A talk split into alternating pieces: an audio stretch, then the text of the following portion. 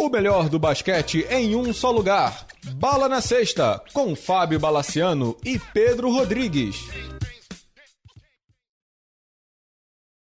Amigos do Bala na Sexta, tudo bem? Voltamos para mais uma edição do podcast Bala na Sexta. Dessa vez voltamos com análises, com NBA, com NBB, com basquete feminino. Tem de tudo no cardápio hoje, Pedro Rodrigues. Saudações, Bala, saudações, amigos e amigas. Acho que voltou todo mundo, né? Até o Carmelo.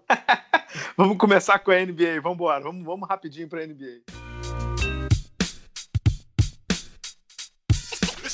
Pedro, a gente vai conversar com um assunto quente, que é essa volta do Carmelo. Enquanto eu tô vendo aqui Dallas e Golden State, a gente tá gravando no momento em que tá Dallas e Golden State. Tá incrível esse jogo. Tá 22 a 7, o Doncic já tem 11 pontos com 5 minutos de jogo.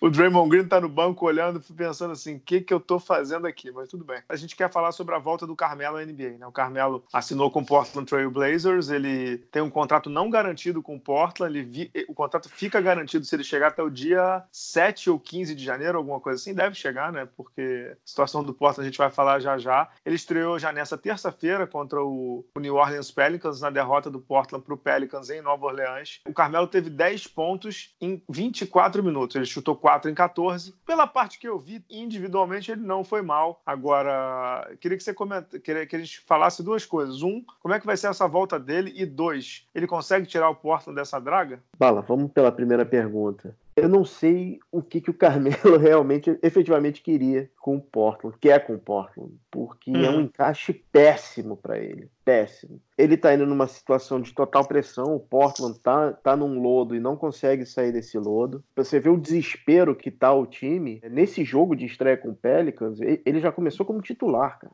Exato. Ele começa como titular e, assim, isso mostra até uma desconfiança dos caras do banco, os Erzonias da vida, né? Agora, é, sabe é... o que, que, me lembrou disso? Hum. Sabe aqueles times que lutam contra o rebaixamento no Campeonato Brasileiro e aí chega um jogador faltando tipo 7, 8 rodadas, aí ele chega numa segunda, treina na terça e joga na quarta? É, é sabe aquela coisa assim? É, tipo, entra aí, meu filho, e me ajuda, né? É, para dar aquele, aquele gás final, assim. Hum, uhum. Não acho uma boa pro Carmelo. Pro Portland, eu acho uma boa, porque ele precisava de, de ala grande. de corpos, de, né? E de corpo, e precisava de arremessador. E o que tinha no mercado era o Carmelo Anthony e J.R. Smith. Então, entre os dois, né, convenhamos, vamos, uhum, vamos no uhum. Carmelo. Eu acho que ele consegue se manter na temporada, mas é, eu acho terrível o time que ele foi. Eu acho, achei terrível ele ter ido pro, pro Portland. Eu preferia que ele tivesse ido por um jazz da vida. Eu acho que seria até um encaixe mais mais suave para ele. Sabe onde eu imaginei o Carmelo? Aonde? No Spurs. É outro que tá, tá meio no lodo, hein, Bala? É, mas assim, acho que o encaixe para ele seria menos traumático. A uhum. questão do Carmelo, e aí é aquilo, né, cara? Quem quem já viveu desemprego sabe o que eu estou falando. Quando você está no mercado, você não escolhe muito, né? Então é, o, o, Carmelo meio que não podia escolher, né, Pedro? Sim. Me parece que essa foi a oferta que chegou. E sendo a oferta que chegou, ele pegou, entendeu? Ele não, ele não tinha muito o que fazer. Chegou a oferta para ele do Portland, ele escolheu, ele, ele olhou e falou assim: ah, eu vou lá. E me parece muito claro também que ele está fazendo meio que uma turnê de despedida. Então ele, ah, beleza, eu quero encerrar comigo jogando. Ele não quer encerrar sendo, sendo escanteado como ele foi pelo Houston. Ele, tava, ele tá sem jogar quase um ano, né? Desde novembro do ano passado, né? 376 é... dias, exatamente. Mais de um ano. Então me parece assim. É ele não tinha muita escolha. Agora, eu vi o jogo ontem, né? É, vi até onde aguentei, porque o jogo tava uma pelada, assim. Tem alguns jogos de temporada regular da NBA que realmente não é que não tem defesa, que é uma pelada. O jogo de ontem foi uma pelada. O time do New Orleans é uma zona também completa. Tem ótimos valores, como Brandon Ingram. Eu gosto muito daquele Jackson Reyes, né? que uhum. é o uhum. pivô, né? Que é, cara, fisicamente ele é um, um animal, né? É, ele tem um braço gigantesco, ele joga, joga bem e tal. Mas o jogo é uma zona. O jogo foi uma zona, zona, zona completa. E o, o Portland realmente. É, o Buga comentou isso aqui no podcast, né? Cara, que time é esse que, que se tornou? Explica. Ah, não tem explicação, né, Bala?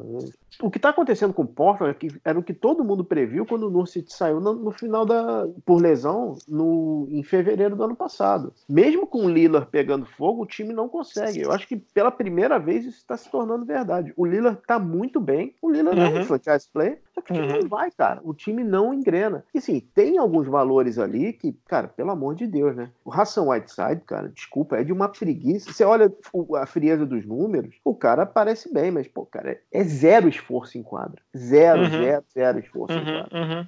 E assim, me desculpe o GM do, do, do, Portland, mas se o Whiteside não conseguiu se motivar numa franquia que é conhecida por isso, que é o Heat, uhum. Portland era o lugar para isso, cara? É, eu acho que eles confiaram demais no, no caramba, falta o man in the middle e agora eu, eu vou conseguir dar uma arrumada nele aqui. Mas assim, não é que ele é só preguiçoso, é que os times sabem que ele é preguiçoso uhum. e todos os ataques dos outros times eles começam a jogada forçando o desbalanceio porque ele é um, ele é um lunático, né? Ele é um lunático. Não, ontem, naquele, nesse jogo com o Pelicans, cara, o pick and roll em cima dele era sexta automática, cara. É, sim, ele é um lunático, um lunático. É, é óbvio que o time sente a falta do Nurkic, né? Que tem a previsão, acho que é fevereiro do ano que vem que ele volta, mas eu acho que pode ser tarde, né? E aí eu fico me perguntando o que, que o Portland vai fazer da vida, porque tem o Lillard, tem o McCollum que ok, mas e aí? Vão fazer o que em relação a isso, né? A situação é, do McCollum... Carmelo não é confortável, né? McCollum que também tá mal, né?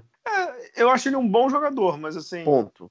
Ponto. É exato. O adjetivo, o adjetivo dele é bom. É. Entendeu? Se você quiser colocar até muito bom, beleza, mas assim, não é, não é craque. Não. E não é, o, não é o, o Robin do Lillard, entendeu? Ele não é o, o, segundo franchise player que toda franquia precisa, entendeu? Ele não, não é. Decididamente ele não é. E, sei lá, acho que o, o Portland tá num limbo para mim que me preocupa um pouco só para colocar em perspectiva, né? O Portland tá vindo de uma final de conferência e hoje, uhum. hoje com o Carmelo, ele tá com 5 em 10. Uhum. Ele é o penúltimo na conferência Oeste, só na frente do, das cinzas do Golden State Warriors, cara. Uhum. Então, assim, você ter uma subida como o Portland tinha ano, ano passado e no ano anterior, com somente com o Lillard, não tá rolando esse ano, cara. Ah, não tá. Não tá mesmo. O cara tá dando. Eu tô vendo aqui, tá dando gosto ver o Doncic, cara. Tem texto do Doncic nessa quinta-feira no blog. Ele puxou, ele, ele arrumou um pick and roll dois segundos atrás, puxou um contra-ataque, olhou pra um lado, deu pro outro. Tá lindo ver o cara jogar, lindo ver o cara jogar. E aí, só deixar um recado, né, Pedro? A gente não ia falar do Doncic aqui no programa, tá falando do Carmelo, mas assim, teorias da conspiração sobre Doncic MVP a gente não compra, né, Pedro? Não, vamos, vamos falar do que interessa, né?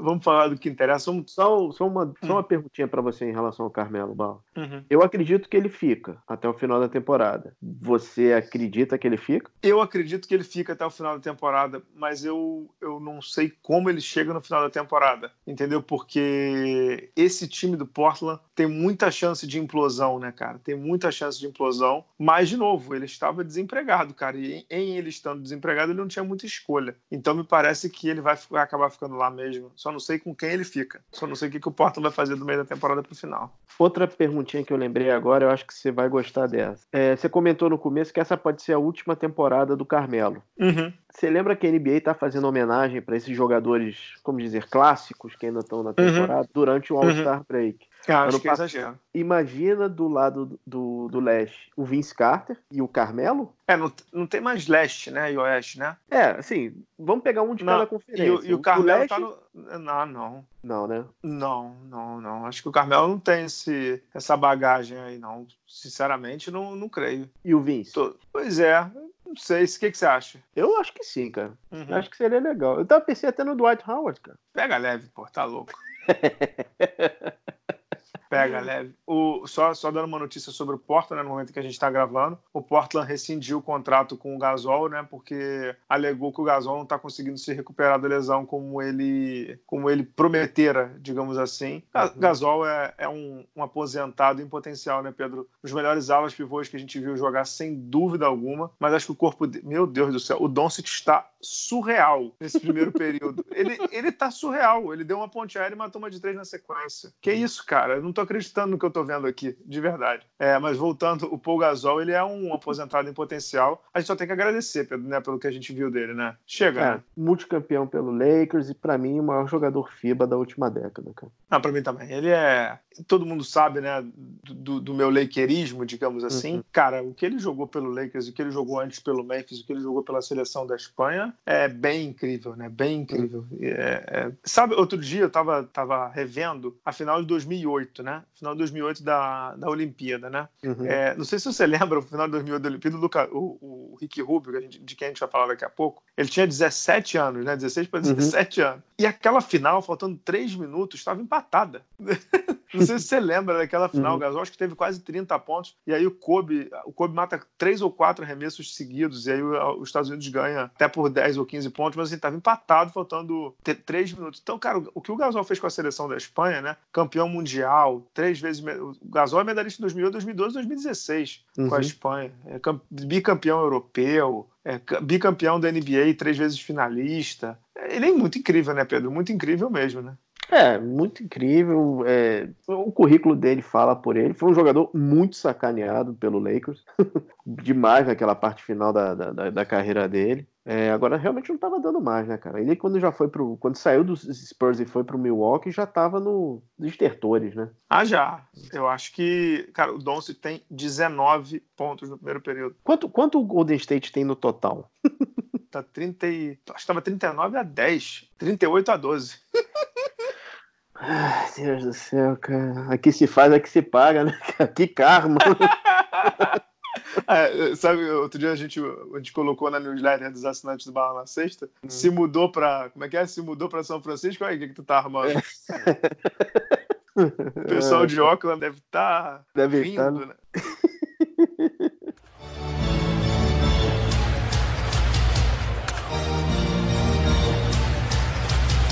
Agora, Pedro, vamos, vamos passar para frente. Uhum. É, acompanhando essa temporada e tô vendo muitos times de Los Angeles, sobretudo quando jogam no leste, né? E sobretudo ainda quando o horário nos ajuda. Tá cedo para falar ou não que é Lakers versus Clippers é, na final de Oeste e nos fala mais nisso. É cedo ou é real? Tomara, né? Tomara. Principalmente o Lakers, porque o Lakers hoje tem um dos times mais divertidos e mais legais de se verem jogar. É, eu ainda acho o Clippers melhor, mas, cara, o Lakers é um time surpreendente. O Lakers teve duas atuações semana passada, uma contra o Atlanta e outra contra o Kings. Jesus Cristo, cara. Você viu a, a, a, enterrada do LeBron em cima da, do coitado do, do, do, do Kings, cara? Eu vi, não é, não é que ele enterrou, né? Ele desmontou o cara, né? É 17 temporada de um cidadão de 34 anos, cara. E é, ele olhou para. Teve texto no blog sobre ele, né? Jogando de armador dessa vez, a quadra inteira e o tempo inteiro de armador, né? E, e ele tá pouco à vontade, não? Tá muito à vontade. E ó, e vou dizer para você, eu, o Anthony Davis é o jogador mais talentoso, não chega a ser do patamar dele ainda, que ele já jogou em toda a carreira, cara. Ah, a gente chegou a comentar isso, mas assim, a gente tem que lembrar do Wade, né, Pedro? Mas o Wade, quando tava com ele, ainda tava com, com problema de lesão e não sei o quê. Cara, o Anthony Davis, ele ainda pode melhorar muito, cara. Pode melhorar. E, e, e, Bala, que time é esse do Lakers, cara? Então, eu, você sabe que eu tenho uma desconfiança desse Lakers ainda, né? Uhum. Sabe aquele negócio assim, eu quero ver um pouco mais, uhum. porque, porque, assim, as peças estão funcionando muito bem, os reforços que vieram estão funcionando muito bem. O Dwight Howard tá jogando super bem. Acho que você não precisa falar mais nada quando o Dwight Howard tá jogando super bem. Você meio que já se, ah, beleza, o resto todo tá funcionando bem. Mas, assim, o, o que é incrível da brincadeira toda o Doncic tem 22 pontos no primeiro período. assim, tá meio que foda, assim, digamos assim, de gravar. Vou desligar a televisão, porque o que o cara tá fazendo tá incrível. 20, 44 a 16. O Steve Kerr vai pedir pro time sair no intervalo o Lakers está funcionando todo muito bem, mas se tem, sabe uma coisa do Lakers que ainda não está funcionando bem? Hum. As bolas de três. As bolas de três do Lakers não estão funcionando bem. Então, o time, assim, a defesa está indo muito bem, o jogo de transição está indo muito bem, o jogo de meia quadra está indo muito bem também, mas o Lakers é um dos times que menos arrisca e um dos times que menos acerta de três pontos. Pode ser que numa fase de playoff, numa fase aguda contra times melhores, isso pese, Agora, é bom dizer que assim, as duas melhores peças de três do Lakers, né, o Kyle Kuzma e o Danny Green, ainda não estão jogando super bem. O Kyle Kuzma porque voltou e o Danny Green porque ainda está irregular ali. O Danny Green está muito inconstante. Então pode ser que isso melhore com o tempo também. Agora, eu acho inteligente também do Lakers, por outro lado, se não tem peça, não tem por que arriscar de três, né? Então o Lakers está fazendo dele. Tô gostando de ver e, e tô gostando muito da defesa, cara. A defesa do Lakers está muito boa, muito boa mesmo. E com o Anthony Davis, com o Dwight Howard ou, ou até mesmo com o Javier Magui protegendo o aro, o time não tem sofrido tanto assim quanto eu imaginei que fosse sofrer quando jogasse com o LeBron na 4, né, na 4 para uhum. marcar e com um pivô fixo, né? O Anthony Davis está jogando quase que 20, eu estava vendo essa estatística outro dia, o Anthony Davis está jogando 18 a 20 minutos por jogo na posição 5. Então significa que você meio que espaça a quadra pro ataque, mas para a defesa poderia sentir um pouco. Não tá não, cara. O Lakers está indo super bem na defesa, uma das melhores defesas do campeonato, né? Sofre pouco ponto, tem pouco de percentual de, de conversão do adversário, sobretudo nas bolas de três. E tem o LeBron iluminado, né, cara? 17 temporadas, como você disse, 17 temporadas do cara. Tá jogando pouca bola o LeBron, né? Bala, é, eu fico impressionado como, como o NBA mudou. Porque a sua preocupação da, da, bola de três é a mesma preocupação que eu tenho com a bola de três do Lakers, que ainda é, como, como dizer, é, ainda é um, um, ponto fraco, um calcanhar de Aquiles. Mas isso nunca era problema para um time de playoff. O Lakers hoje é um dos líderes é, na conversão de dois pontos, principalmente porque força muitos erros e faz muitos pontos perto da área pintada. É, é uma mudança realmente na NBA, né? É uma mudança no jogo. A gente tem que se preocupar com, com a bola de fora, né? Não, e, e, e você tem razão que assim não deveria causar preocupação porque é o time que está liderando o Oeste, né? Exato. E, e é, é, o time que tem o LeBron James. Mas a gente se preocupa porque o jogo jogo hoje é outro, né? Uhum. Então, os últimos times que ganharam a NBA, sobretudo o Golden State, e esse tá até o Miami também, né? Que tinha muita bola de três, né? Com, uhum. Tentando lembrar aqueles caras, é, Batia, Chalmers, Mario Chalmers, Norris Cole, etc, etc, etc.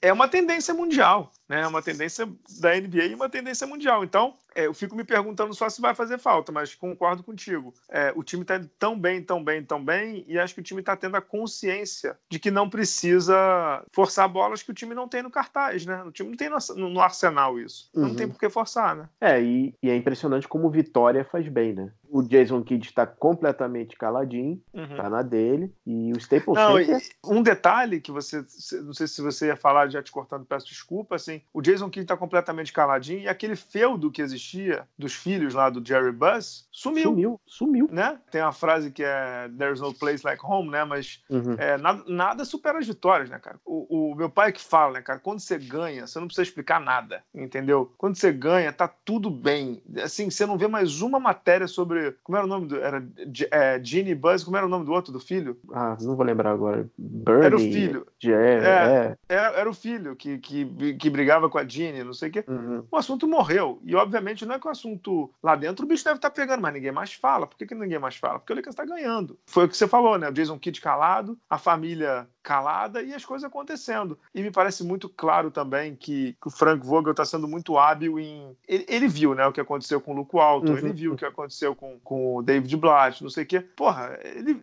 não é que ele puxa saco do LeBron, mas assim, todo mundo sabe que o LeBron não é um cara dos mais fáceis de lidar.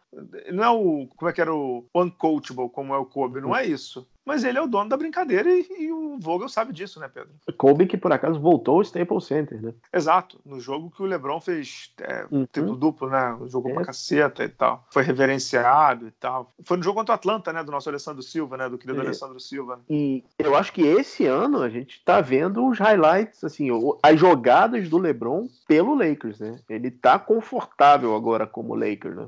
Não, tá, tá, tá confortável. Mas assim, não sei se você concorda. Assim, é que é LeBron, né? E ninguém, e ninguém espera nada menos do que magnífico do LeBron. Mas a temporada passada todo mundo sabia que ia ser difícil pro LeBron e pro Lakers. Todo mundo sabia que era uma temporada de transição. Todo mundo sabia que essa era a temporada e tá sendo. É, a temporada passada foi, foi o caos na Terra. E, e isso é uma coisa que a gente, a gente. Isso é uma coisa que a gente bate na tecla há muito tempo. Lakers, Knicks, não é time para ficar formando jogador, me desculpa. Não é, não é. Não é não, a gente daqui a pouco é. vai chegar no com, Knicks, com todo. Com todo o carinho que a gente tem ao Pelicans, não sei o quê, sabe? Desculpa, esse núcleozinho que foi pro, pro que saiu do Lakers pro, pro Pelicans nunca chegou a lugar nenhum, entendeu? E assim, não, é, não são jogadores pro Lakers, não são jogadores pro Lakers. Uhum. Uhum. E é óbvio que está no começo da temporada, nem quero entrar muito no Pelicans, mas de todos do Lakers que foram para lá, o único uhum. que realmente parece que vai explodir é o Brandon Ingram, né? Que era o que estava todo mundo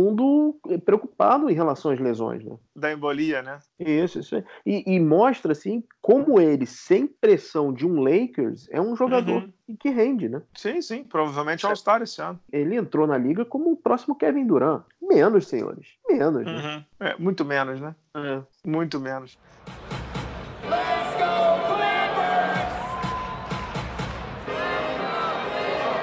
Agora, continuando na, na, nas redondezas ali, né? O, o, time sem banner no teto, que agora tampa o banner, né? Que agora tampa o banner e tal. Teve a volta do Paul George, né? O Paul George jogou pelo Clippers, 37 pontos em 24 minutos no jogo de estreia dele. Outra surra no Rocks, coitado. O Rocks foi pra, foi É, pra Los Angeles voltou- voltou- duas surras. Tomou 150 do Clippers, Pedro. É. 150. Defesa é o nosso forte. 150. 37 pontos em 24 minutos. No dia seguinte, eles ganharam do OKC, é, lei do ex, né? Com o Paul George matando o go-ahead jumper de três, faltando dois, três segundos ali, num bloqueio espetacular do Harrell. E na noite que a gente está gravando hoje, quarta-feira, muito provavelmente Kawhi, que está no famoso load management, né? Que é o famoso, sim, rest, né? Se poupar. Agora Uhum. virou load management, né? O Paul George e o Kawhi vão jogar juntos pela primeira vez na temporada regular pelo Clippers, muito provavelmente nessa quarta-feira. Pedro, é exagero um time que tem uma campanha ainda pior que o Lakers e tal, ainda tá ali no meio da tabela, mas é exagero dizer que é disparado o melhor time da NBA? Com os ombros novos do Paul George, sim. Uhum. Esse time com o Paul George, fala, vamos, vamos, vamos colocar o Clippers em, em perspectiva, né? Uhum. O Clippers está na temporada regular para pegar mando de quadra. É um pouco da psique do Kawhi. Temporada regular é para realmente ganhar alguns joguinhos, fazer um winning streak, não sei o quê, e chegar fresco pro playoff. É, é- seria o, o, o Harden E você lembra que a gente comentou antes, do, antes da temporada, e você e o Buga falaram que, que não, que essa temporada é, ele ia jogar muito. Eu falei assim, gente, não vai. E tá claro aí, né? Tá claro aí que o, que o Doc Rivers foi até multado quando falou sobre isso, que ele vai poupar o Kawhi em qualquer situação possível e imaginária. Ele vai poupar e. Voltando ao, ao técnico puxa-saco, que eu não acho que seja o cara, o Doc Rivers está mais que fechado com o Kawhi, né, cara? E ele é o- Sim, sabe sim. que é o cara que vai levar ele para de novo para a Terra Prometida, né? Uhum. É, é- é engraçado, é, é engraçado que o Clippers nesse- nessa coisa é o anti-Rockets, né? É o Rockets ao contrário, porque o Rockets ele voa na temporada regular. Uhum. E o Clippers, é o- os times do Kawhi, né? É, é ao contrário, né? Eu acho que o Kawhi nunca vai ganhar um prêmio de MVP da temporada. Só vai ganhar de final. Uhum. É, porque a temporada regular para ele é, o, é a pré-temporada, né? Exato, exato. Ah, ele tá. É, é o, é o que os americanos chamam de, de big ticket, né, cara? É o, é o mercado maior, né? Ele tá certo. E o Clippers tá certo também. E, Pedro, você tem toda a razão quando você fala assim que, que eles vão brigar por mando de quadra e tal, porque depois eles se garantem, né, cara? Uhum. Depois eles se garantem. É só não cruzar com alguém muito sinistro na primeira rodada, porque depois eles se viram. Foi o cal... E foi assim com o Toronto na, na temporada passada, né? Uhum. Foi assim com o Toronto. Não tinha um mando de quadra contra o Bucks na final e foi pro pau e ganharam. Tava 0-2 e viraram para 4-2. E é um time só de nego matreiro, né? Só de nego experiente. Então, é, nego experiente, vamos combinar, cujo mando de quadra, essencialmente, não faz tanta diferença ainda, porque não é uma Uhum. torcida que, né? Vamos combinar? Sim, né? sim. não é aquela. Não, né? não, sim, não. Eu concordo contigo. Ele sempre vai ter a sombra. Não adianta, cara. É, é- Uhum. Charme não se compra. Apesar do, do City Edition do uniforme ser maravilhoso, É bonito É. mesmo. Em relação ao Paul George, é, eu separei aqui uma declaração dele que realmente mostra o, o perigo que ele pode se tornar. Ele falou assim: ele está com ombros novos. Assim, é, todo- eu vi. Ele deixou para trás realmente as, as dores nos ombros. É, e tem um detalhe também que, e aí eu acho que, que o Steve Ballmer está fazendo um ótimo trabalho de bastidores. Não sei se você viu que, que a camisa dele foi quando o Paul George está chegando no, no Staples Center para o jogo nessa noite tem Clippers e Boston. Ele está confirmado, o Kawhi ainda não, mas muito provavelmente joga. Ele, ele teve a camisa dele aposentada em Fresno State. Não sei se chegou a ver isso. Não. É na, no, no, no, no colégio dele, né? No, no college dele. Quem foi lá? Todo mundo. O Balmer legal. foi lá. O Lawrence Frank, que é o general manager, foi lá. O Jerry West foi lá. O Doc Rivers foi lá. Seis ou sete companheiros dele foram lá. E, e você vai formando, né, Pedro? Você vai formando Uhum. um ambiente bacana, né? Você vai formando um ambiente em que o cara se sente confortável, né? Ah, legal, pô. Não, não sabia disso, não. Paul George, não sei se você sabe, é, além de ah, ah, jogador da NBA, é. Como é que fala agora? E-player. E, É e atleta. É. De Fortnite, é, é sério. É sério. É mesmo, é? É sério. Não É, sabia, não. Não acompanho tanto, não. é, eu sou pelo meu filho.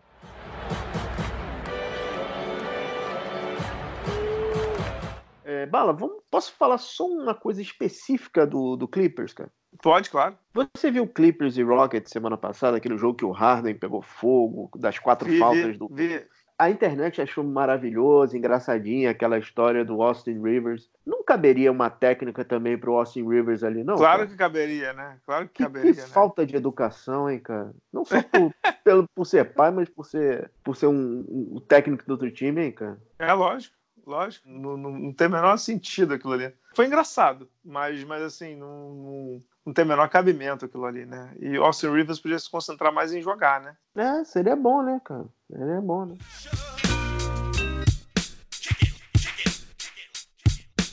Vamos para uma surpresa e uma decepção da temporada, até agora, Bom. com um mês. Vambora. Vamos começar pela decepção, porque eu acho que os dois aqui vão chorar pitangas.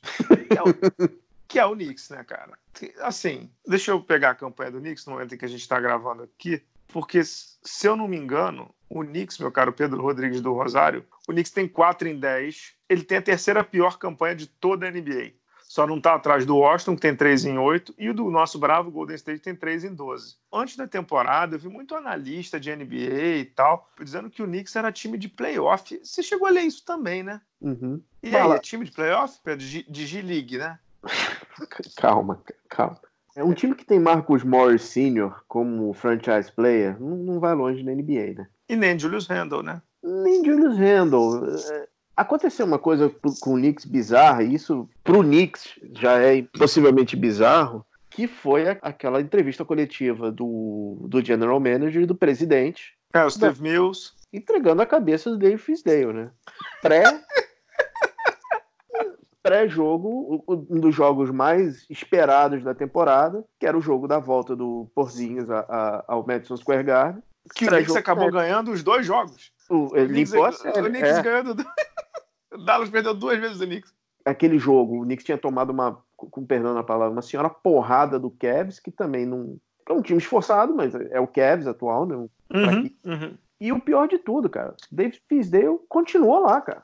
É, eles falam, como é que eles falaram do Fisdale? Que o desempenho está abaixo do- da campanha que eles esperavam e que o trabalho da comissão técnica está aquém do que eles esperavam. Incrível, né? É, e, e- e, de novo, a gente volta na questão de formação de jogador, né? O Knicks, ele tá botando o- o- os cascudos, e os- o que tem de cascudo para jogar, para tentar ganhar alguma coisa. Porque ele sabe que se botar os meninos para fazer desenvolvimento, não vai rolar, cara. É, Nikitina, Kevin Knox já O tá vindo do banco né? tá, tá perdendo minutagem. Tá maneiríssimo, né, Pedro? Não, e aí, de novo, não é time para formar esse tipo de jogador, sabe? O Nick Tilla, ele é um bom armador defensivo, mas não adianta esperar que ele ah, meta sete bolas de três no Garden. Ele não consegue, cara. Não, ele não tem esse talento. Ah, o Dennis Smith Jr. É, é- é explosivo, mas tudo bem, mas ele não consegue criar arremesso para os outros caras, entendeu? O Knicks tem quantos alas de força? Tem quatro ou cinco, cara. Contratou uma pancada no, no- no- na free agency. O que, que eles esperavam? Playoff com esse time? Pô, menos, né, cara? É, mas, mas eu fico me perguntando assim também. E agora? Fala. E agora é aquela história do Knicks dos últimos 12 anos. Temporada perdida, vai pro tank, vai ficar rezando por o pique 1, vai conseguir o pique 13 e vai ficar nesse, nesse, nesse lodação eterno. Não demitiram o Fisdale porque não tem nome no mercado, né? Não, e, e assim, não tem a menor culpa. O time é horroroso. Quem da troca do Porzingis ficou no Knicks. Uhum. E o Dennis Smith Jr. Acabou. Até o DeAndre Jordan, que os caras achavam que, que iam ficar com o cara, nem isso ficou, cara. Uhum. Temos lote para assinar. Cara, não adianta. Com esse regime, não vai. E eu não sei se você leu o post, cara. Washington Post? O Washington ou o New York Post? New York Post, perdão. Não, não, não leio. Acho, acho bem ruim, mas diga. É, é bem ruim, mas tem umas coisas interessantes. De novo, os seguranças do Garden são instruídos a expulsar as pessoas que xingam Que criticam, né? e Aham. criticam o presidente. E são banidas do Garden, cara. Daqui a pouco vai faltar público, porque todo Exato. mundo critica. Exato. Você sabe que outro dia me perguntaram, não sei se foi Hum. no Twitter ou no Face, é, se a NBA poderia. E aí tá rolando várias. Não sei se é meme que chama, mas brincadeiras, que o New England Patriots da NFL, é, que tem 16 jogos por temporada, venceu desde 2018 20 jogos, e o Knicks, que tem 82 jogos, desde 2018 venceu os mesmos 20 jogos do Patriots, né? Pra você ver o nível do, do Knicks. E pra você ver o nível do Patriots também. Mas a, o que estavam perguntando no Twitter, acho que era no Twitter, se a NBA poderia fazer alguma coisa em relação ao Knicks. Ou seja, tirar o presidente. E a realidade é que não, né, Pedro? A realidade Não. é que a NBA não pode fazer nada, né? Não pode nada, fazer nada, absolutamente nada. nada. A única pessoa que pode fazer pelo Knicks é, é o que eu imaginei que fosse acontecer alguma coisa na era do Phil Jackson. Lembra que o Phil Jackson teve que chamar os, Uhum, uhum, os, uhum. os, chicken, os chicken season holders dizendo que ia ter um bom time, não sei o que e tal. Nem isso, cara. Nem doendo na carteira o troço foi, cara. É, mas assim, tem duas coisas que eu ia falar sobre doendo na carteira, né? A primeira, o Knicks hoje ainda é um dos times que o maior faturamento de ingressos da NBA. Porque é Nova York, né? Uhum. Não tem muito jeito. Então, assim, eles estão lotando o Garden em quase todos os jogos, menos jogos sendo lixo. Entendeu? E o Nets, querendo ou não, ainda também não pegou no breu. Então, eles estão conseguindo se virar em relação a isso. Segunda coisa, acho que isso vale ser dito. O James Dolan, que é o dono do, do Knicks, você sabe do que, que ele é dono, né? Não é que Ele ele é é dono dono do Knicks. Ele é dono da MSG, cara. Exato, ele é dono da Madison Square Garden Network, Madison Uhum. Square Garden de tudo. Ele tem muito dinheiro e muito poder. Então, assim, ele é um dos caras mais ricos do mundo, um dos caras mais ricos de Nova York, dos Estados Unidos. Ele não vai se desfazer do Knicks. Então, a situação do Knicks é bizarra. O Knicks tem um dono que é medíocre, que é um louco, um acelerado, um alucinado, um doente, que não vai se desfazer do time. E o time continua ganhando dinheiro e a franquia continua valendo muito. Está enclausurada no seu castelo. É, o, a NBA deu um recadinho pro Knicks, né, esse ano, né? O Knicks não terá jogo de Natal, né? não terá jogo de Natal. A, a NBA já tinha dado outro recado pro Knicks, que era tiraram eles de, de toda a rodada do, do, Martin, Lu- do Martin Luther King também, Uhum. que era um dia mega importante para Nova York e tal. Tinham tirado também de lá. É, mas eu acho, sinceramente falando, que o James Dolan não tá ligando para isso ainda. Ele não entendeu. Ou se entendeu, não sabe o que fazer. É, a questão, Bala, é que o Knicks tá jogando. Vamos lá. O general manager, a, a diretoria do Knicks tá jogando nesse lodo de piques, não sei o quê. O quê? Qual foi a última vez que o Knicks teve alguma relevância? 2011? Foi Lee Insanity? 2012, é isso? O Knicks, vamos lá, o Knicks não é relevante desde 99, quando É? foi para a final da NBA. 20 Uhum. anos. E não é que é 20 anos fazendo rebuild, tentando e não conseguindo, é 20 anos fazendo sua merda, É. entendeu? É muito tempo, cara. É muito tempo. Não é muito tempo. Agora, imagina esse cenário. O Knicks consegue o pique 1, o Zion, e ele se lesiona, como aconteceu com o Pelican. Nossa. Imagina Nossa. a pressão para esse menino voltar. Uhum. Eu já teria voltado. já teria voltado.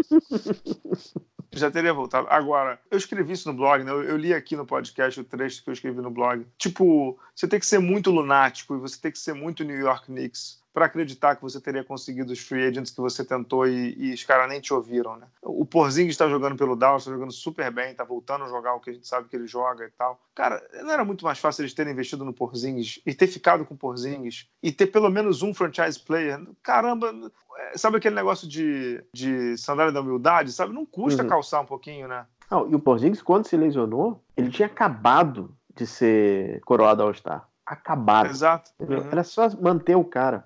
E você vê a diferença de pensamento, né, de franquias, né? O Dallas deu max deal para ele antes Uhum. dele voltar para as quadras. Olha a confiança que ele tá jogando, olha o carinho que ele tem pela franquia, olha o long term commitment, como os, os americanos chamam, que ele tá assinando com a franquia, entendeu? Tipo, você acha que ele tá confortável no Dallas? Olha o, o duo que ele vai formar com o Doncic no Dallas. O Dallas conseguiu uma dupla por 10 anos e o Knicks vai ficar num limbo por no mínimo mais 5. É, e lembrando o seguinte, ele ainda não voltou à forma antiga, mas já tem quase 18 pontos de média e 7 rebotes, cara. Sim, sim. Tem só uma coisa também que a gente, que a gente tem que tomar cuidado, né, Pedro? Que hoje, com essa NBA atual, os números estão muito inflados, né? Os números estão muito inflados, né? Mas o cidadão tá jogando muito bem de novo e o Knicks tá sem ninguém, né? É, mas vamos lá, no caso do, do, do Porzingis, ele tá, ele tá quase chegando nos números que ele tinha como jogador do New York. E não jogando o jogo NBA de três pontos. Né?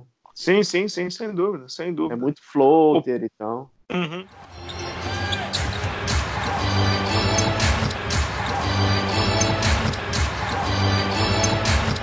Ô Pedro, eu vou pegar uma água aqui, porque eu acho que esse próximo assunto o senhor Rosário gostaria de comentar.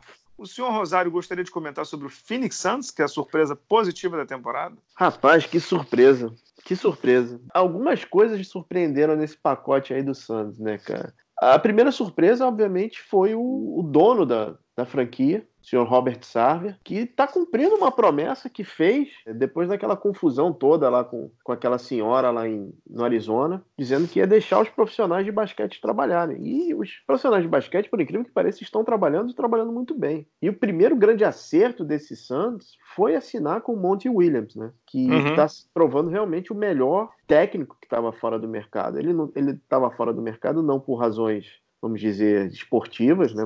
É, por razões pessoais. Por razões pessoais. Né? É, ele estava na Costa Leste e ele aceitou o desafio de ir para o Suns com a promessa de carta branca. E ele está conseguindo ter essa carta branca. Segunda, terceira surpresa que eu, que eu tive é Rick Rubio, né? Uhum. Rick Rubio que saiu do Jazz depois daquele playoff bizarro, né? Defendendo as costas do Harden e está muito bem na temporada. O Santos finalmente, depois do Steve Nash, encontrou realmente um armador para carregar o ataque. Quem diria que não pedir para o Booker levar o ataque, fazer as cestas e defender adianta, ajudaria o time. E a quarta surpresa, assim, foi uma entrevista do James Johnson, cara. Que ele. J James Jones, James Jones. J James Jones, que é o GM, dizendo o seguinte: abre aspas, para essa temporada a gente não queria prospectos, a gente queria jogadores da NBA. E uhum. ele contratou jogadores da NBA. Começou ano passado com Kelly Oubre, foi com, uhum. com, com Anderson ano passado, que veio do Miami, Aaron Baines. Então, assim, o Suns, obviamente, a gente tá. Dario Saric.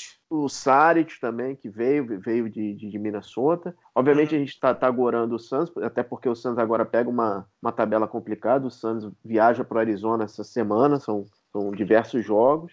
Mas assim, tá legal de ver o Suns jogar. É, é tá legal. Tá maneiro. Eu vi o jogo do Santos contra o Lakers. Que uhum. o Santos estava liderando, faltando três minutos, ficou dois minutos e meio sem pontuar. E aí o Lakers ganhou na, na malandragem, digamos assim, e tal, na experiência, né? Mas é um time que tá legal de jogar e não custa lembrar sem o DeAndre Ayton, né? Sem o DeAndre Ayton que tá com a batatinha assando, né? Total. Ele, ele, tem que realmente provar que ele pertence, ele consegue se adaptar a esse, esse sistema. Ele jogou um, um jogo só, e, oh, oh, senhores, eu sei que o, o Booker sempre jogou em times ruins e tal, mas você duvidar da capacidade dele é insanidade, né? Não, não dá.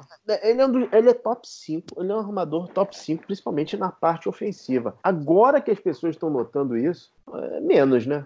Não, ele é, ele é fora de série. Mas assim, eu sei que você, como torcedor do Phoenix, você fica um pouco irritado com isso. Mas assim, dá um desconto, Pedro, porque assim, o Suns era irrelevante desde o fim da era Nash era super relevante. Outro dia eu fui olhar, nem eu acreditei. O, o Booker tá fazendo sete temporadas na NBA, cara. Uhum. Entendeu? Sete temporadas na NBA. Pô, o Santos ficou num, num, nível de relevância durante muito tempo, né? Não, eu concordo com isso, mas você duvidar da capacidade dele por jogar num time ruim, é, sei lá, é estranho, porque, cara, ele marcava ponto em qualquer jogador da NBA. Você parar o Santos era parar o Booker, não precisa parar mais ninguém. É, agora as pessoas, nossa, realmente ele joga. Tá, muito bem. O que, que ele poderia ter feito para melhorar o, o, cartaz dele? Ele, por exemplo, poderia ter ido para jogar a Copa do Mundo. Não sei, de repente o resultado seria diferente. Ele, uhum. seria, ele cairia como uma luva no, no, no jogo FIBA. Mas você duvidar da capacidade do cara, principalmente, cara, foi campeão de três pontos e quase, quase, por muito pouco, ele não, não eliminou o, tanto o Curry quanto o Clay Thompson, cara. Então, assim, ele, ele é, é uma máquina de fazer pontos, cara. É uma máquina. Eu acho que o Santos tem um franchise player e já renovado, né? Para isso é muito importante, uhum. né? O Santos renovou com ele já. Eu, eu não achava que ele ficaria por lá. E ao, aparentemente está cercando ele de talento. Né? Aparentemente está cercando ele de, de, de, talento. E como você disse bem, e o Monty Williams também tinha falado isso, não é mais para ficar fazendo development ali. Ou não. vai jogar ou vai contratar. Conseguiram o é, Cameron Johnson, né? Que é o calouro uhum. também, né? Me parece mais pronto, né? Mais sólido, mais. Pelo menos matar a bola ele sabe e tal. Então, cara, não acho que pega playoff, mas eu não acho que vai ser tão caótico quanto foi nos últimos anos, né? É, o Suns está entrando naquela segunda fase, né? Que é atrair free agents. Uhum. Que é, que é, importante, porque deve pegar, não deve pegar playoff, ou seja, de pique de draft deve ser um pique de meio lá, um pique fique é, é, mais lá para baixo. Se não me engano, o único contrato expirante é o Sarit. Não, acho que o Sarit ainda está no Hook Scale. É. Não, não, não creio. E o Sarit, ainda... tá bem. Que não, mais... que não engrena, né? Que não é, engrena Pedro. Parece bobagem, mas eu acho que ele sentiu a saída de. Ainda sente a saída de. A saída de Filadélfia. De Filadélfia, né? é. Eu também acho. E, e, o, Suns, e o Suns tem um reserva que é maravilhoso, que é o Devon Carter, cara. O Devon Carter é. armador maluco, arremessa de tudo que é lugar. E Frank the Tank, cara. Frank Kaminsky, que Deus sabe como tá jogando muito bem, cara. É, espaçando a quadra, uhum. matando bola de três, defendendo quando possível. É o, é o novo Kelly Olynyk. Calma. Você está muito empolgado. Vamos, vamos falar de NBB, não? Vamos lá. Vamos passar para o segundo bloco para falar de NBB.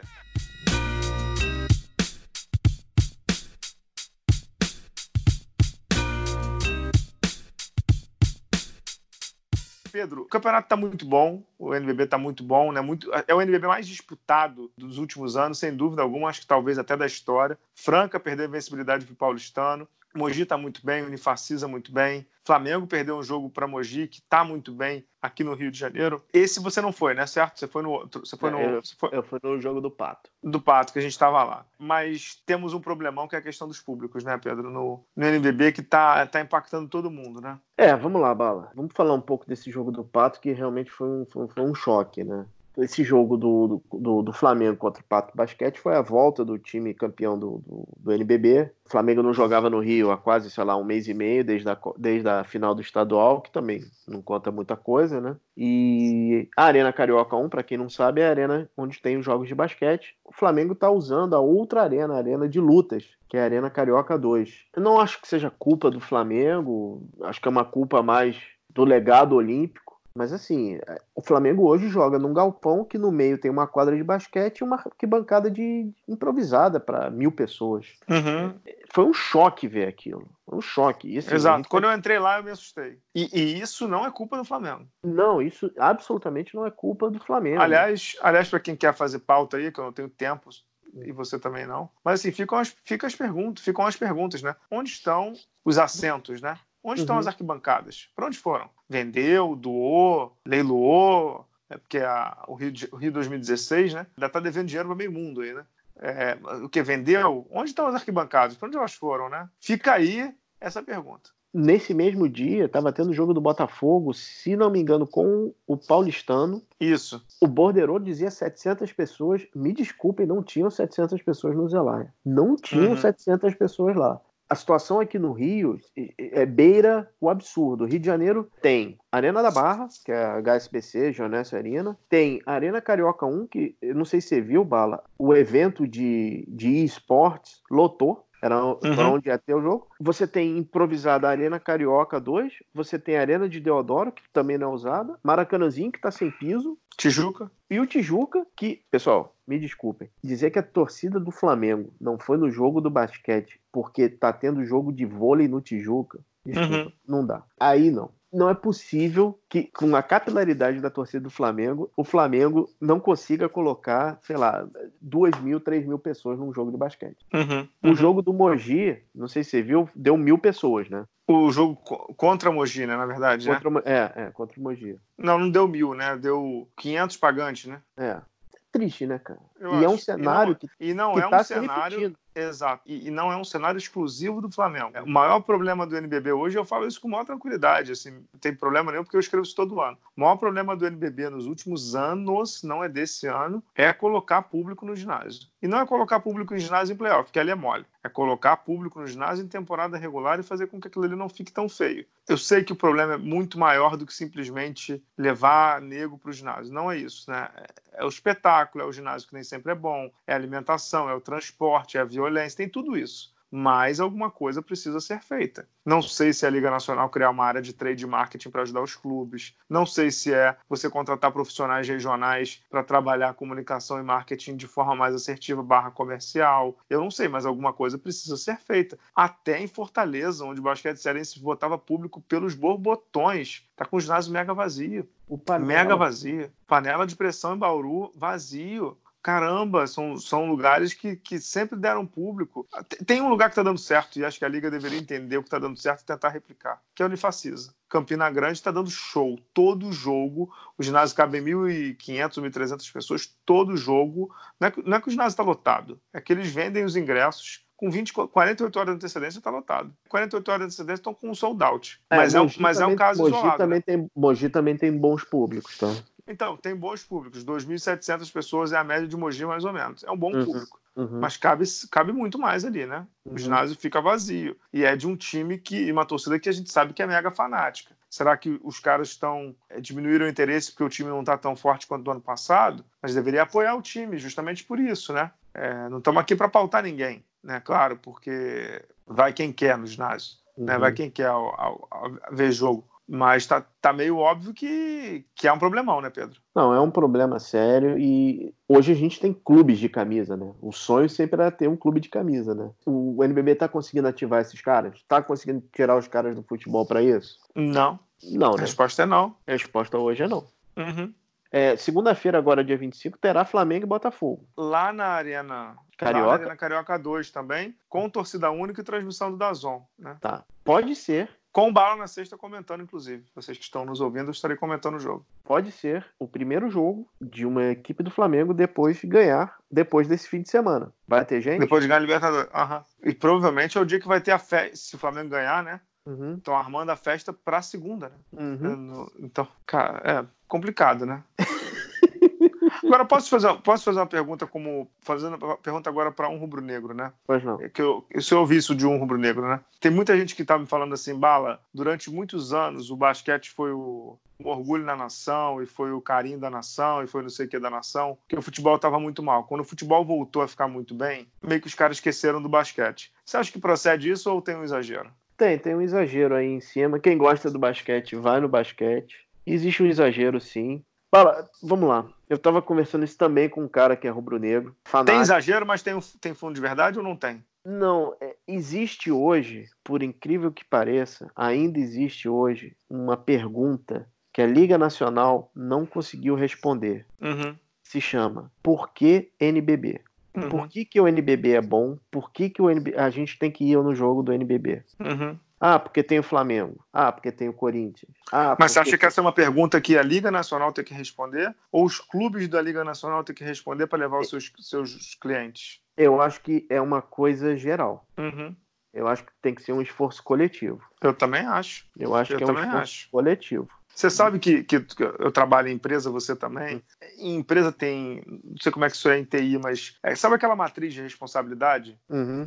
E sabe aquela matriz SWOT de força, fraqueza, oportunidade e uhum, ameaça? Uhum, uhum. É, Para mim está muito claro que, que o clube não sabe onde é o limite dele e, e, e a Liga Nacional também. Ou seja, o que, que é responsabilidade do clube, o que, que é responsabilidade da Liga? Tem algum documento em relação a isso? Tem algum manual para você fazer uma promoção de jogo? Tem, não tem. E a outra coisa que para mim também não está claro é de marketing, né? Que é a famosa proposta de valor, né? É, é Customer Value Proposition, que é o inglês, né? O CVP, né? Tipo, qual é a proposta de valor do NBB e qual é a proposta de valor do clube que está jogando o NBB? Entendeu? Isso, isso não está claro para o público, isso não está claro para quem tá, para quem deveria estar consumindo o NBB. Isso, isso é obviamente não está claro. E isso faz com que o interesse diminua, né, Pedro? Bala, vamos, eu vou, vou, vou contar duas histórias. Primeiro, eu contei para você. Surgiram dois ingressos para o jogo uhum. Flamengo e Pato para mim. Eu consegui dois ingressos. Eu coloquei no grupo geral da empresa para os caras que jogam basquete. Primeiro, eles não tinham ideia que estava tendo jogo. Zero. Assim. Segundo, ninguém teve o menor interesse, não. O uhum. menor uhum. interesse. E, e conta pra galera hum. que onde você trabalha. Eu trabalho a 300 lado metros do Parque E voltando à questão de não saber usar a imagem, e, e etc, etc, é, não sei se você lembra, se não me engano, foi no último jogo do Flamengo. Foi no Flamengo e Grêmio, aqui no Rio. O Marcelinho foi no jogo. Marcelinho Machado. Uhum. Marcelinho foi carregado pela torcida do Flamengo. Aonde foi? Foi no Maracanã.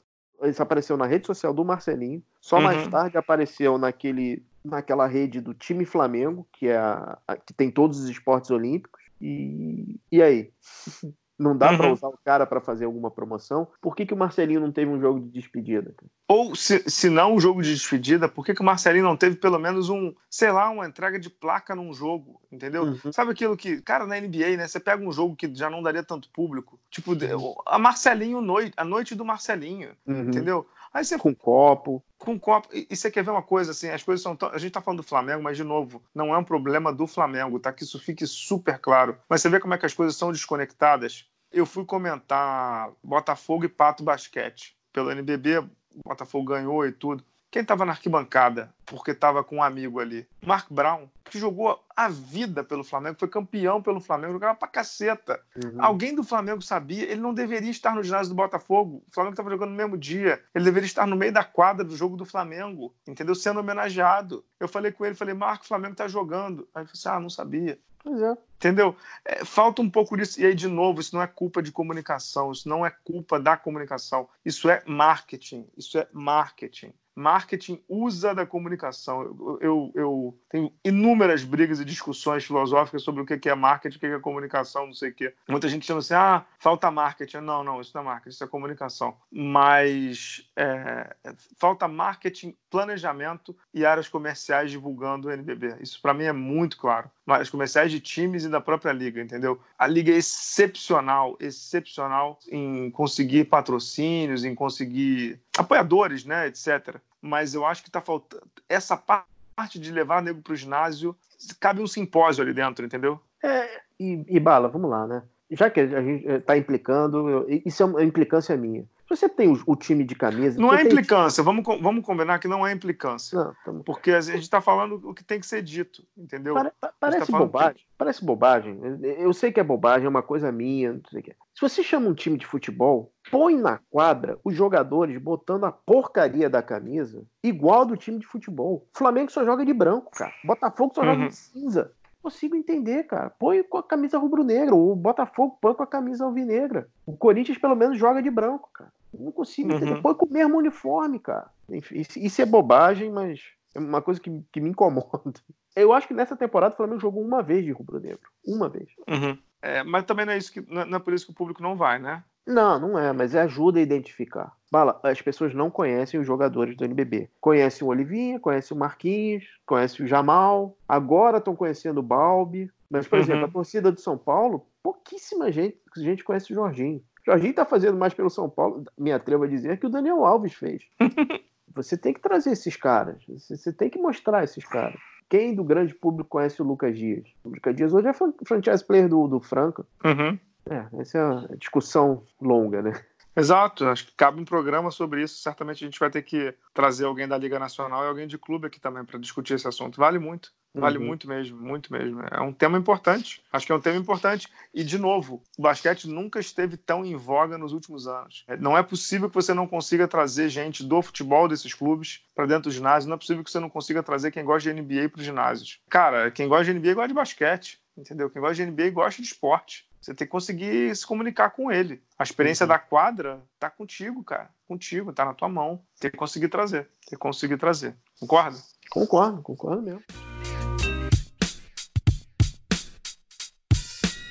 Vamos fechar dando parabéns aqui, não? Vamos. Fechar dando os parabéns para José Neto e a seleção feminina de basquete, que foram a Bahia Blanca, na Argentina. Não é que ganharam, trucidaram Colômbia e Argentina, se classificaram agora para o Pré-Olímpico Mundial, cujo sorteio sai no dia 27 de novembro. Depois eu explico o regulamento, tem um monte de condicional aí, Estados Unidos, Japão, China, etc, etc, etc. Deixa sair no dia 27 de novembro, a gente explica exatamente. São quatro séries de Pré-Olímpico e passam os 10 primeiros. É, assim, coisas da FIBA, vai ser difícil de explicar. Deixa sair o regulamento que eu explico. Mas o mais maneiro de tudo é que a seleção está jogando muito bem, né, Pedro? De novo, contra rivais sul-americanos que desde sempre foram fracos, mas que antes estavam nos vencendo. Está voltando ao que deveria ser sempre, né? O Brasil que tem uma liga profissional, e esses outros países têm ligas semi-amadoras, para dizer o mínimo, mas está trucidando os caras, né? Ah, tá voltando ao normal, né? E é outra intensidade o jogo do Neto, né, cara? É uhum. outra intensidade. O time é bem mais aplicado na defesa, né? Ah, a defesa do Brasil é surreal. Eu uhum. conversei com o Neto depois do, desse, desse pré-olímpico das Américas. Eu falei para ele assim: olha, tá todo mundo te elogiando, mas eu ainda não me conformo com o jogo contra os Estados Unidos, porque o Brasil tinha chance de ganhar dos Estados Unidos. O Brasil tinha chance de ganhar dos Estados é. Unidos. Teve sim. Teve, Teve chance sim. de ganhar os Estados Unidos, cara. E era um jogo assim, Estados Unidos não era os Estados Unidos completo e tudo, não era os Estados Unidos com, com todo todo mundo, mas tava Dayana Taurasi, tava Skylar Diggins, entendeu? Tava todo mundo do, do, de um bom nível. O Brasil poderia uhum. ter ganho. O Brasil poderia ter ganho, entendeu? Ah, que bom. E agora o pré-olímpico é outra outra pedreira, né, cara? Uma pedreiraça, né? Ah. Pedreiraça. pedreiraça. Dependendo de onde você caia, vai ficar mais difícil, mas você pode dar sorte também de pegar uma, de jogar na Bélgica, por exemplo, uhum. que não é uma seleção tão forte, e pegar no, no mesmo pré-olímpico, por exemplo, Moçambique, Tem que Uhum. esperar um pouquinho para ver que chave é essa que o Brasil vai sair e que momento é esse que o Brasil vai, vai pegar. Mas tá, tá bacana de, de ver, né? E alguma, algum destaque individual? Ah, Damires, né? Damires jogou muito, né? Damires jogou demais. Fez 27 anos durante o pré-olímpico e fez 26 pontos no dia do aniversário dela. 27 anos, 26 pontos. D- demais, né, Pedro? Demais o que ela tá jogando. Ela é a melhor jogadora do Brasil atualmente. Disparada, disparada, disparada. Cada vez mais com um arsenal ofensivo completo, melhorando na defesa, melhorando em leitura de jogo, passando muito bem. E o Neto entendeu que é, é com ela mesmo que ele vai, né? É a franchise player dele, né? É isso aí.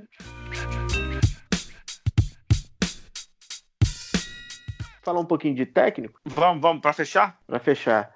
Já que estamos falando de, de pré-olímpico, a Sérvia anunciou o ex-Suns, Igor Koskoskov, como Uhum. o técnico, o head coach. Como é o nome dele? É, Igor Koskoskov. Uhum. E essa semana a Austrália fechou com Brett Brown, técnico do Uhum. 76ers, mas nenhuma supera Rick Pitino na seleção grega, né? Rick Pitino na seleção grega, que já disse que o Antetokounmpo não deve jogar o pré-olímpico, né? É. Ele já disse que não deve jogar. E foram perguntar pro Antetokounmpo, o Antetokounmpo falou, eu não, eu não falei nada. Você viu isso, não? Não, não, não. Foram perguntar pro Antetokounmpo, é, o Pitino disse lá, assim, mas eu nem falei com ele, não falei com ninguém. E, cara, assim, só, a última coisa, você até publicou no. Esse- esses pré-olímpicos aí, É. esses pré-olímpicos vão ser granada, né? De Vão. pino aberto, né? Esses aí vão ser complicados, cara. Sei não. A gente ainda vai lamentar aquele jogo contra a República Tcheca. Ah, esse jogo aí eu sonho com ele até hoje, cara. A gente ainda vai lamentar muito nesse pré-olímpico. Você, você chegou até a publicar no blog, né? CBB oficializou o Campeonato Brasileiro, né? Com o Pinheiro, sem Flamengo. Uhum. Quanto, co- como, Pinheiros diz, que vai jogar com sub-23. isso, como, como diz o slogan, quanto mais basquete, melhor, né? Boa sorte aos participantes. né? É, só, só tomar um. Lá vou eu. Só tomar um pouco de cuidado, né? Como é que é que falavam? No, no mundo ideal, e com as instituições funcionando, e com os caras se conversando, e com todo mundo confiando no outro, não sei o que, não sei o que, não sei o que, a ideia da, do Nacional da CBB é boa, né? Uhum. Se você for pensar bem, o NBB hoje tem 16 times e o, e o Nacional da CBB hoje tem 13 times, né? Contando que Uhum. o Pinheiro está duplado, né? Então você tem 29 times fazendo basquete no Brasil, o que é um número ok, né? Que é um Uhum. número que tem um número que tem tudo para crescer, mas é um número, pô, muito bom. Muito bom para quem até pouco tempo atrás não tinha é, nada. Então, assim, me parece ser um número bom. Eu só torço, sinceramente, para que esses caras não tentem confundir o público e não causem confusão onde está tudo organizado, né? Então, assim, qual é a regra aí, né? Que o campeão da, do Nacional da CBB pleiteie uma vaga no NBB, Uhum. né? Então, assim, eu espero que não tenhamos confusão. Pleitear é uma coisa. Eu pleiteio com a dona Bala que a gente saia amanhã para jantar no Claude. E ela diz para mim: não, não temos dinheiro. Isso é pleitear, né, Pedro?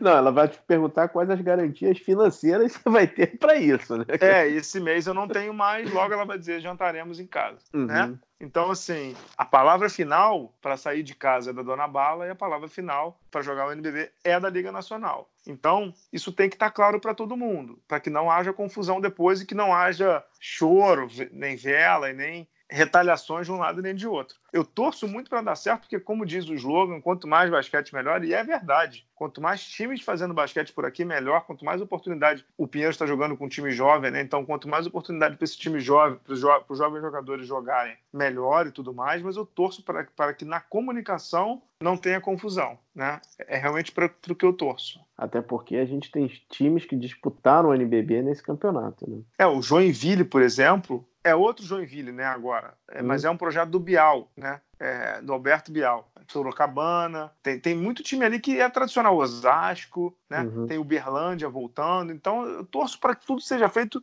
na mais perfeita ordem, né, Pedro? É o que a gente Uhum. torce, né? É, exato. Torcendo, torna certo, claro, como sempre. Mas com, mas com o. Como é que eu vou dizer? Com o alerta ligado, né? Com alerta ligado, com um sinalzinho amarelo ali em cima. Só mais uma mais coisa. curtinhas? Cara, por incrível que pareça, o Washington está ganhando dos Spurs, cara. 132, 125. Os Spurs também tão que tão, hein, cara. Tão que tão, tão que tão. É, outro dia, até mandei pro senhor, hum. só para fechar esse detalhe, o Kevin Love não jogou contra o, o Knicks no Garden, mas estava de Ralph Lauren, né? E, e, e, colocou no Instagram, não sei se era hashtag, não sei o que que era, não sei o que, não sei o que, de Ralph Lauren. Meu querido, você não é jogador de basquetebol, né, querido? Você tá no Garden, você não tá jogando para vestir Ralph Lauren, você não tá jogando porque você tá lesionado. Cara, aquilo ali me pegou tão mal, entendeu? É, é, essa, gera, essa geração é realmente muito difícil de compreender, Pedro, você vai me desculpar. Kevin Love que, voltando para o começo do programa, é nome ventilado em Portland. É, direto. Uhum. Portland só não tem o que dar. O que seria um ótimo reforço lá, né? Em relação ao Carmelo, seria um upgrade absurdo. Enfim. Fechamos o círculo, né? Fechamos, fechamos. Terminamos para onde começamos fechando aqui, primeiro tempo que ter, terminou, só para te dar um dado, você que não está com a televisão ligada. Primeiro tempo terminou com Golden State com 38 pontos e o Luka Doncic com 33, é, mano? 38 foi que o. Acho que foi 38 que o Clay Thompson fez um quarto contra o Chicago, né? É, tá 86 a 49. O Golden State tá tomando 50, querido. Time de G-League, né, cara? É, uma hora a colheita acaba, né, cara? É, mas eles vão voltar. Pode ficar, pode ficar tranquilo que eles vão voltar. Ah, vão. Ah, vão. E assim, o cara aprende com erro, né? Ele, uhum. não vai fazer, ele não vai deixar o banco. Vamos, vamos deixar essa discussão para outro dia, né? Vamos, vamos. Vamos voltar semana que vem? Vamos embora. Obrigado ao Giovanni aí pela edição, brilhante como sempre. Pedro Rodrigues, muito obrigado. Pessoal, voltamos semana que vem. Até a próxima. Tchau, tchau.